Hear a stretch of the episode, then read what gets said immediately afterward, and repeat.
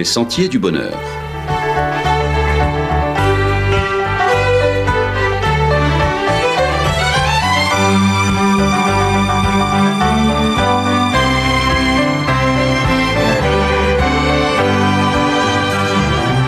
Une émission qui vous apporte un message d'espérance, de paix, de joie et de confiance. Chers amis auditeurs, bonjour. Eric et Sabrina pour emprunter avec vous les sentiers du bonheur. Eric, c'est avec beaucoup de tristesse que l'on constate en France, mais aussi en Martinique, la nette augmentation des cas de harcèlement scolaire. Les plans mis en œuvre par les pouvoirs publics pour lutter contre ce fléau se succèdent, mais le phénomène perdure. En 2022, un collégien sur cinq a été victime d'au moins une cyberviolence de façon répétée. Et puis il y a eu ce drame au début du mois de septembre. Le jeune Nicolas, 15 ans, en classe de troisième, a mis fin à ses jours parce que victime de harcèlement. Nous ne pouvons que compatir à la douleur de la famille. Le harcèlement est, bel et bien un fléau et en parler, c'est déjà sensibiliser les uns et les autres au danger que représente donc ce harcèlement. Personne n'est à l'abri. Le milieu scolaire est un espace où il se développe beaucoup en ce moment, mais le harcèlement peut aussi exister dans la famille, sur le lieu de travail, dans les associations sportives et parfois même dans l'église. La vigilance est donc de mise et ce à tous les niveaux. Alors généralement, dans cette émission, on se tourne vers la Bible pour trouver des réponses à nos questions et aux problématiques de la vie. Alors comment Comment lutter contre le harcèlement? Est-ce que la Bible donne des pistes? Les réponses au harcèlement sont multiples et comme souvent, beaucoup de ces réponses se jouent dans les foyers et dans l'éducation que les familles apportent aux enfants quand il s'agit de harcèlement scolaire notamment. Il y a aussi bien sûr des réponses judiciaires qui sont apportées par les autorités. Maintenant, dans les Écritures, on a l'exemple de David il a été victime de harcèlement, son expérience conservée dans la Bible nous donne quelques clés pour faire face à ce fléau. Mmh, David, c'est l'illustre roi d'Israël qui a vécu aux alentours du Xe siècle avant Jésus-Christ. Il est dans l'Ancien Testament la principale figure messianique, mais son parcours a été très mouvementé. Comment a-t-il réagi face au harcèlement qu'il a subi? Disons déjà que nous avons le témoignage de ce harcèlement grâce au psaume 56 que chacun pourra retrouver dans la Bible. Le roi y donne des détails précis sur son vécu et son ressenti. Quiconque vit une situation de harcèlement peut aisément s'identifier à la situation de David. Maintenant, parce qu'il témoigne aussi du chemin qu'il a suivi pour sortir de la situation, alors ce psaume est précieux pour tous ceux qui vivent le harcèlement aujourd'hui. Alors dans les trois premiers versets du psaume, David identifie clairement la situation qu'il confronte.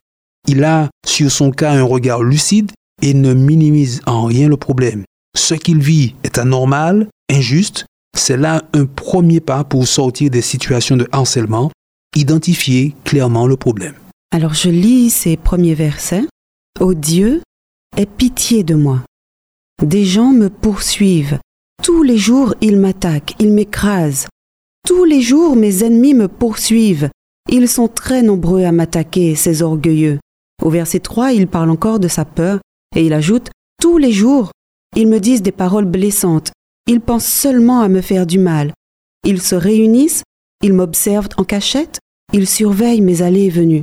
Dans cet extrait, on le voit, les attaques contre le roi sont quotidiennes. Elles ne sont pas seulement physiques, mais aussi verbales, psychologiques avec cette répétition propre au harcèlement. David se sent écrasé, humilié, moqué. Ses adversaires sont nombreux, très nombreux, et ce n'est pas tant la quantité d'individus qui compte, parce que dans certains cas, celui qui se dresse comme ennemi est seul, mais il ou elle a le dessus sur la victime. Il ou elle devient envahissant, d'où ce sentiment du nombre oppressant et qui génère donc la peur. En tout cas, David ici pose le bon diagnostic, et c'est aussi pour nous aujourd'hui encore la première étape pour arrêter le harcèlement. Heureusement, le roi ne s'arrête pas au constat simple de cette situation qu'il vit. Il va bien plus loin. Oui, l'étape suivante, alors je lis la suite du psaume, il écrit ⁇ Quand j'ai peur, je mets ma confiance en toi. Je chante la louange de Dieu à cause de sa parole, j'ai confiance en Dieu, je n'ai pas peur. Qu'est-ce qu'un homme peut faire contre moi ?⁇ David donc cherche ici un refuge en Dieu. Après le diagnostic, c'est sa première réaction, qui va par la suite lui ouvrir un chemin de résilience. Il sait désormais qu'il n'est pas seul. Sa foi devient une force qui lui permet de résister. Sa confiance en Dieu est un refuge. Nous pouvons dire que la foi de David n'est pas morte. Cela signifie qu'en 2023, cette même foi peut aussi être un soutien pour celui ou celle qui souffre de harcèlement. Oui, tout à fait. Maintenant, il faut aussi noter que David ne s'est pas enfermé dans une vision exclusivement spirituelle du problème. Sa foi, c'est son bouclier, c'est sa colonne vertébrale ou encore le socle qui lui permet de rester debout. Mais il écrit aussi dans la suite du psaume, et là je lis donc ce verset 5, Alors, quand j'appellerai au secours, mes ennemis reculeront. Dieu est pour moi, je le sais. Il appelle au secours, il brise le silence sur sa situation, c'est bien cela? Exactement. Et c'est un puissant levier pour faire stopper le harcèlement, quel qu'il soit. Quand on appelle au secours, le harceleur recule. Dans certains cas, il le fait immédiatement. Dans d'autres cas, cela peut prendre un peu de temps, un certain temps, mais se confier auprès d'une personne de confiance permet à la victime de se décharger, de faire redescendre la pression, peut-être de dédramatiser éventuellement la situation et en tout cas d'entrevoir finalement une porte de sortie. Encore faut-il trouver une oreille attentive. Oui, c'est vrai, et parfois on ne la trouve pas tout de suite. Dieu, lui, entend toujours. Quand un malheureux crie, l'Éternel entend. C'est encore David qui le disait dans les psaumes. Il croyait en tout cas à la providence divine. De fait, quand nos premiers appels au secours ne sont pas entendus, mais ben, il convient de persévérer. Sur notre route, Dieu est en mesure de sensibiliser quelqu'un par qui la solution pourra débuter. Et par la suite, on pourra identifier cette intervention comme le secours de l'Éternel. Dans les établissements scolaires, il y a les CPE, qui sont des adultes à qui les jeunes peuvent faire confiance, les aides d'éducateurs, les enseignants, et les aumôniers dans les écoles privées remplissent aussi cette mission de protection des élèves. Pour revenir à David, dans la suite et la fin de son poème, il écrit, verset 11, J'ai confiance en Dieu, je n'ai pas peur. Qu'est-ce qu'un homme peut faire contre moi? Ô Dieu, je vais tenir mes promesses, je t'offrirai des sacrifices pour te dire merci. Oui, tu m'as sauvé de la mort, tu m'as empêché de tomber, alors je marche devant toi dans la lumière de la vie. Quand David écrit, on n'a pas l'impression que le problème soit déjà réglé. Pourtant, il refuse avec ces mots de demeurer dans la posture de la victime sans défense. Il refuse de se laisser faire et avec tout ce qu'il a déjà mis en place et que nous avons mentionné, il peut maintenant se projeter vers de meilleurs lendemains. Il se voit marchant, dit-il, dans la lumière de la vie.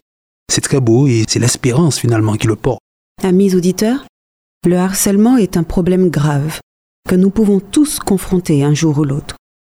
Nous ne sommes pas sans ressources pour y faire face. Il existe bien sûr des dispositifs mis en place par les autorités pour aider les victimes. Et sur les sentiers du bonheur, la Bible offre également des leviers pour lutter contre cette violence inadmissible.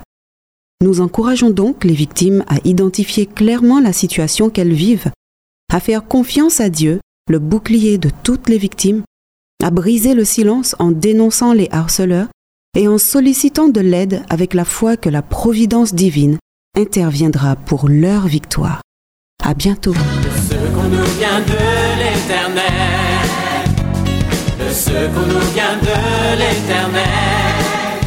Le Seigneur notre Dieu est puissant.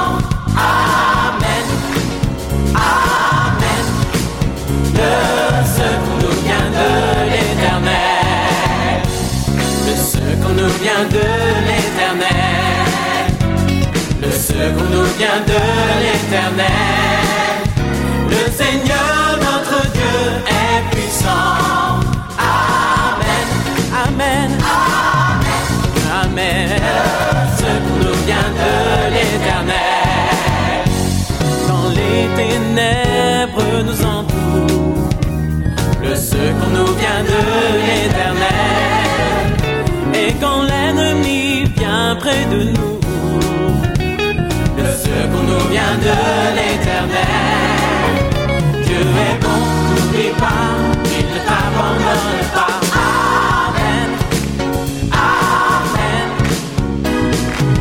secours nous vient de l'éternel. Le secours nous vient de l'éternel. Le Seigneur notre Dieu est puissant.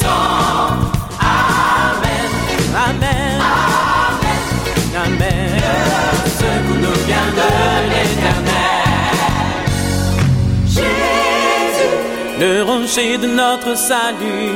Jésus, il relève notre tête. son nom est Jésus, L'espoir dans la détresse. son nom est Jésus, Nos yeux sont tournés vers lui. Jésus, le rocher de notre salut. son nom est Jésus, Il relève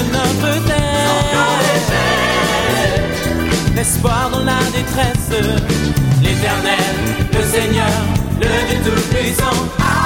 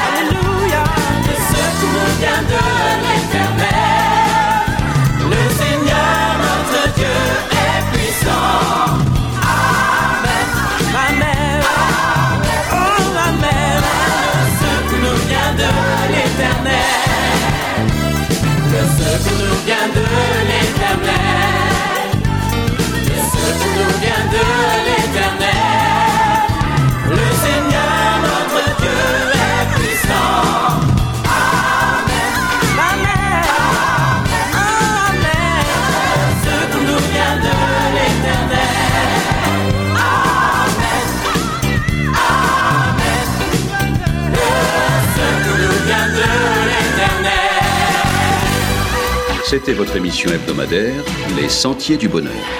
Un programme présenté par l'Église adventiste du 7e jour. Aimeriez-vous lire le texte de la causerie d'aujourd'hui? Demandez-le. Il vous sera envoyé gracieusement. Nous tenons également à votre disposition notre cours de Bible gratuit par correspondance. Nous le recommandons vivement à tous nos auditeurs. Écrivez-nous aujourd'hui même. Voici notre adresse. Boîte postale 50 97 282 Le Lamentin CEDEX 2. Nous nous réjouissons à la pensée de vous retrouver à l'écoute la semaine prochaine à la même heure. À bientôt.